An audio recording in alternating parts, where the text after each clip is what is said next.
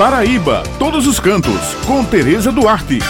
Bom dia, minhas amigas Beth Menezes, Josi Simão, meu querido amigo Maurício, e um bom dia especial para todos os ouvintes que estão com a gente aqui no Jornal Estadual. Olhe, muita adrenalina, emoção, gastronomia e mergulho na riqueza cultural. Assim é Itatuba, município localizado no Planalto da Borborema, distante apenas 52 quilômetros de Campina Grande, sede do segundo Museu de Oratório no Brasil, que é um convite ao lazer nas áreas da pesca e turismo, cultura popular e até mesmo de um passado com registro de objeto voador não identificado e de fontes arqueológicas. Isso mesmo, pessoal. No último sábado, a cidade realizou o primeiro turismo em ação,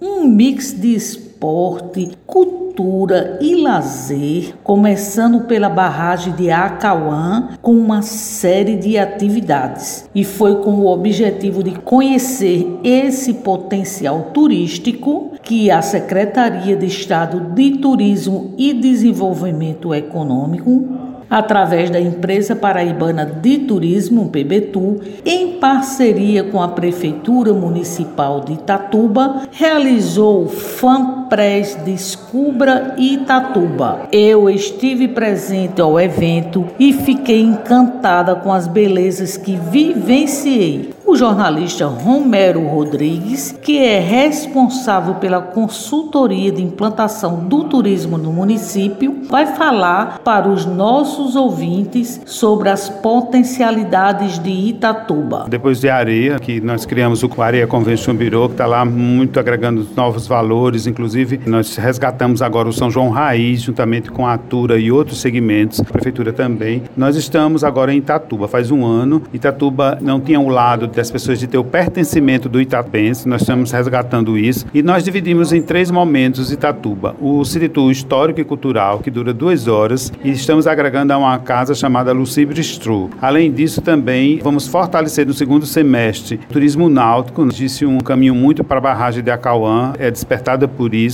E também, depois, o terceiro ponto foi um local chamado Serra Velha, que é onde as pessoas já fazem rapel, já fazem trilha ecológica. No final da serra tem uma fazenda que oferece já um almoço de primeiríssima qualidade a um preço muito convidativo. Então a gente precisava valorizar a 10 minutos da Pedra do Ingá. As pessoas vinham em Ingá, mas não vinham em Itatuba. E hoje com o Luci Bistrô também, onde nós estamos agora, é um agregado de valor muito grande. Mas a cidade tem muito mais. No sítio histórico, nós temos o Centro Cultural Mãe da Ternura, que é um local único de cultura, religiosidade, o segundo maior museu de oratórios do Brasil. Nós temos a Igreja do Rosário, a Matriz de Santo Antônio, que inclusive tem uma observação muito grande. As paredes da externa, elas são, é, além do, do barroco, ela traz consigo uma caixinha diferenciada chamada Caixa das Almas. Talvez na Paraíba é a única igreja que tem uma caixinha que você pode depositar 24 horas para devoção de Santo Antônio ou qualquer outro santo que você deseja.